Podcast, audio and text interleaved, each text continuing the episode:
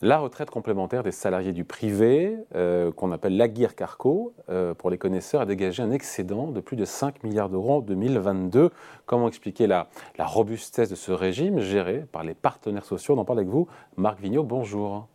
Bonjour David. Salut Marc, journaliste euh, à l'opinion. Eh bien déjà, c'est une bonne nouvelle. Bonne nouvelle pour 13 millions d'anciens salariés qui maintenant se retraiter, qui touchent une retraite complémentaire que de voir les excédents du système des retraites complémentaires. Oui, c'est ça. Euh, les partenaires sociaux, donc les organisations patronales et les organisations syndicales, sont très fiers de montrer qu'elles sont de très bonnes gestionnaires d'un régime de retraite à point, un peu comme celui que voulait euh, instaurer pour l'ensemble euh, euh, du système de retraite Emmanuel Macron en 2017, et qu'ils sont capables donc de dégager des excédents les bonnes années et pour faire face aux au déficits les mauvaises années, et donc ne jamais s'endetter pour avoir à payer les pensions du régime complémentaire de retraite. Mmh. Mais en quoi c'est de la bonne gestion? Parce que notamment s'il y a un excédent, c'est du fait des fortes créations d'emplois, euh, je ne sais plus 500 000 ou 600 000 l'an dernier. En quoi c'est qu'ils y sont pour quelque chose, les syndicats, dans leur gestion? Alors, c'est pas qu'ils y sont spécialement pour quelque chose, c'est que cette année, il y a des excédents, mais les autres années où il y a des déficits, ils ont réussi à constituer des réserves pour faire face à ces mauvaises années. Et donc, on a euh, des réserves qui permettent de, faire face aux engagements euh, sur les retraites euh, des salariés du privé, les retraites complémentaires, sans recourir à de l'endettement. Donc, c'est une différence majeure avec le régime général, l'ensemble du système, qui accumule chaque année des déficits et qui accumule de la dette. Et donc, euh, ça impose euh, de prendre parfois des décisions difficiles, hein, comme des euh, sous-revalorisations par rapport à l'inflation des pensions ou des mécanismes qui sont censés inciter les salariés du privé à partir plus tard, ne pas prendre leur retraite dès 62 ans, même quand ils ont atteint un certain nombre d'années de, cotisation.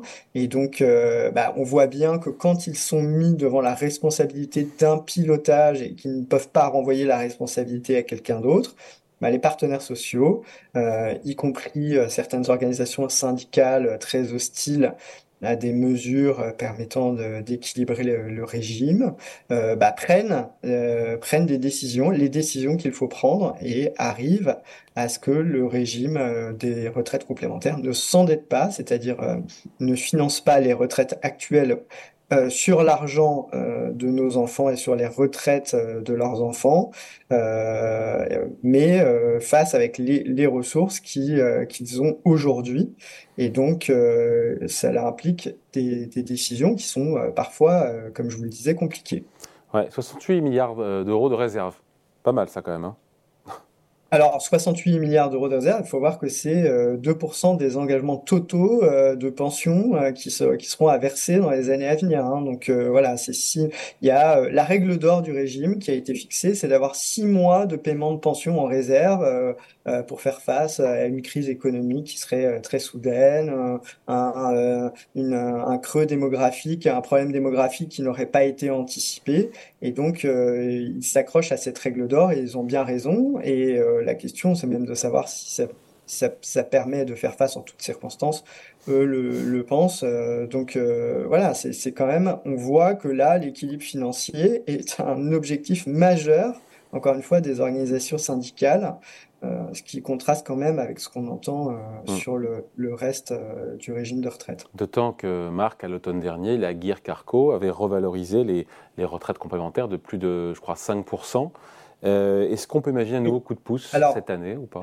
alors, euh, justement, il faut préciser, David, euh, l'Agir Carco a revalorisé les pensions en 2022 à partir du 1er novembre, donc un peu avec retard. Hein. Donc ça veut dire que pour l'instant, cette revalorisation de pension qui a été de plus de 5%, elle n'a pas encore pesé dans les comptes de l'Agir Carco. sur une année pleine, hein, puisqu'elle n'a pesé que sur deux mois. Et donc, cette décision, va coûter de l'argent euh, cette année à la Carco, d'autant que l'inflation continue à être élevée. Donc, euh, il va falloir éventuellement à nouveau revaloriser les, retraites pour ne pas qu'elles décrochent trop de l'inflation. Mais on voit bien que à travers ce choix, il y a un arbitrage qui est fait de façon totalement pacifique, peut-être parce que les Français ne s'en rendent pas vraiment compte, de bah, plutôt de baisser un petit peu les pensions, de les revaloriser avec retard, de ne pas les revaloriser tout à fait autant que la moyenne de l'inflation, euh, et ces arbitrages, quand ils ne sont pas mis sous la lumière euh, médiatique et que euh, euh, ils ne déclenchent pas de posture où on peut renvoyer toujours la responsabilité à un acteur qu'est l'État, bah, on voit que ça donne des décisions finalement qui sont nécessaires pour l'équipe financière du régime. Il faut prendre des décisions avant la fin de l'année, avant pour pour que les retraites soient revalorisées et donc les partenaires sociaux arrivent à s'entendre. Donc encore une fois, c'est le patronat et les organisations syndicales, compris la CGT, qui arrive à s'entendre et à se mettre d'accord sur, euh, sur certains principes. Hein. justement, euh, ben voilà, comme quoi une cogestion entre patronat et syndicats, ça peut donner des résultats. D'ailleurs, Jean-Luc Mélenchon propose, plaide pour que les partenaires sociaux assurent la gestion financière euh, de l'ensemble du système des retraites.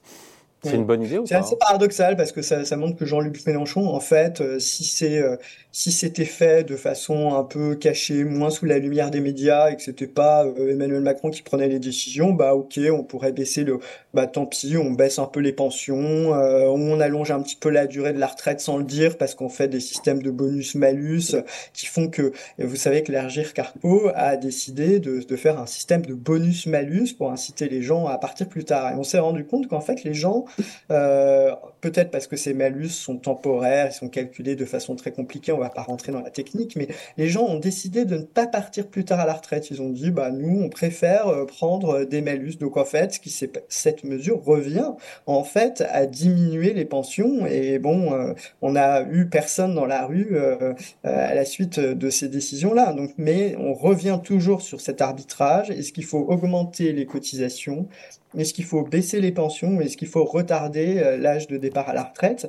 Et on voit bien que ces dernières années, les, partenaires sociaux n'ont pas décidé, les partenaires sociaux n'ont pas décidé euh, d'augmenter euh, les cotisations pour destinées au régime complémentaire. Hein. Donc c'est bien que ils se rendent compte que peut-être on a atteint un niveau qui n'était pas forcément supportable pour les actifs ou pour les entreprises. Bon, juste pour finir, euh, les partenaires sociaux, donc syndicats et patronats, qui euh, doivent décider des grandes orientations euh, du régime d'ici la fin juin. Sur quoi Quels sont les sujets sur lesquels ils devront statuer? Peut-être le bonus-malus aussi d'ailleurs, non? Alors voilà, ils vont devoir donc là ils vont redéfinir un accord de grandes orientations pour plusieurs années jusqu'en 2026 et donc ils vont devoir de dire ce que quel est l'avenir de cette de cette mesure puisqu'avec la réforme des retraites, vous savez que a priori, quand même, les réserves euh, dont on parlait, là, les fameux 68 milliards de réserves, a priori, ces réserves vont augmenter, puisque euh, les carrières vont s'allonger. C'est bien l'objectif d'augmenter les taux d'emploi, de faire rentrer plus de cotisations pour le régime. Et donc, toute la question, ça va être de savoir qu'est-ce qu'on fait avec ces réserves supplémentaires. Est-ce qu'on considère qu'on continue à gérer pareil on accumule plus de réserves Est-ce qu'on revalorise euh, plus les, pensions sur l'inflation Est-ce qu'on continue à être prudent en les revalorisant un tout petit peu moins que l'inflation parce qu'il faut répartir la charge puisqu'en ce moment les, salaires ne progressent pas autant que l'inflation? Est-ce qu'on euh, euh, décide de faire autre chose avec ces réserves? Par exemple, certains au patronat ont rêve secrètement de dire ah bah on a plus de réserves. Donc euh, bah, pour la compétitivité des entreprises françaises la guerre pour les talents à l'échelle mondiale aujourd'hui pour la réindustrialisation du pays bah, on a besoin de pouvoir payer mieux euh, des ingénieurs extrêmement bien formés, euh, euh, etc. Et donc, on a besoin d'une baisse de, de, cotisation sur les hauts salaires qui sont moins plafonnés qu'en France que dans d'autres que dans d'autres pays. Donc, c'est un débat qui va qui va avoir lieu entre partenaires sociaux. Il est peu probable que le MEDEF obtienne s'ils portent officiellement cette position, ce qui n'est pas du tout euh, sûr, euh, obtiennent des baisses de cotisation pour les hauts salaires. Il y a une autre option, hein, certains au, MEDEF rêvent de se dire, bah, on prend l'argent qu'on va avoir en plus sur ces réserves et on le met dans un, on amorce un fonds de capitalisation, on l'abonde, puisque tout le problème de la capitalisation, si on ne peut pas y y passer pour ceux qui voudraient y passer, c'est qu'on n'a pas l'argent. Hein. L'argent des cotisations aujourd'hui, elle finance euh, les retraites euh, actuelles et donc il n'y a pas d'argent pour amorcer un fonds de capitalisation qui serait ensuite capable de verser des retraites. Et donc là, bah, ça serait une façon d'amorcer un fonds complémentaire, une retraite complémentaire par capitalisation en plus euh, du régime à points par répartition qui est géré par la GIRCARCO. Bon, évidemment, les, on imagine que les organisations syndicales ne seront pas très, très favorables à à, cette solution. Mais voilà, on peut, on peut être inventif si effectivement les réserves de l'Agir Carco augmentent beaucoup.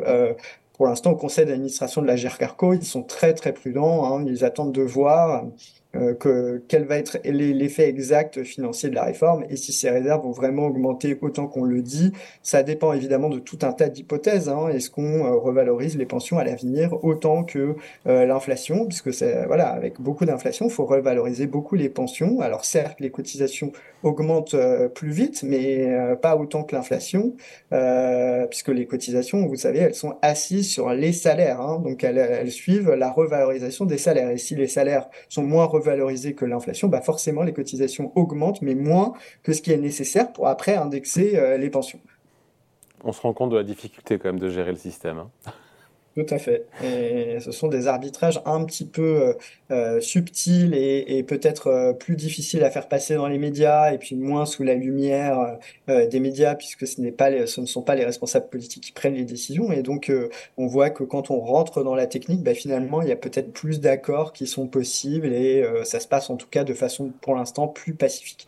La question qui se pose, c'est si on confiait toutes les retraites comme, euh, Jean-Luc Mélenchon le propose aux partenaires sociaux, est-ce qu'ils auraient la même attitude? Euh, C'est loin d'être évident. Hein. On voit que pour les règles de l'assurance chômage, bah, euh, les règles de l'assurance chômage, ils ont une garantie de l'État hein, qui permet au régime d'emprunter à, à des taux qui sont finalement relativement modérés. Et donc là, pour le coup, l'assurance chômage fait de la dette et il n'y a pas d'équilibre permanent pour des tas de raisons. On peut, on peut rejeter aussi un peu la faute sur l'État, mais il n'y a pas d'équilibre entre les allocations qui sont versées et, et les les cotisations chômage qui rentrent. certaines années, il y a certaines fois c'est à l'équilibre, mais c'est quand même plus souvent en déficit. Allez, merci beaucoup. Explication signée Marc Vigneault, journaliste à l'opinion. Merci Marc. Merci David. Salut.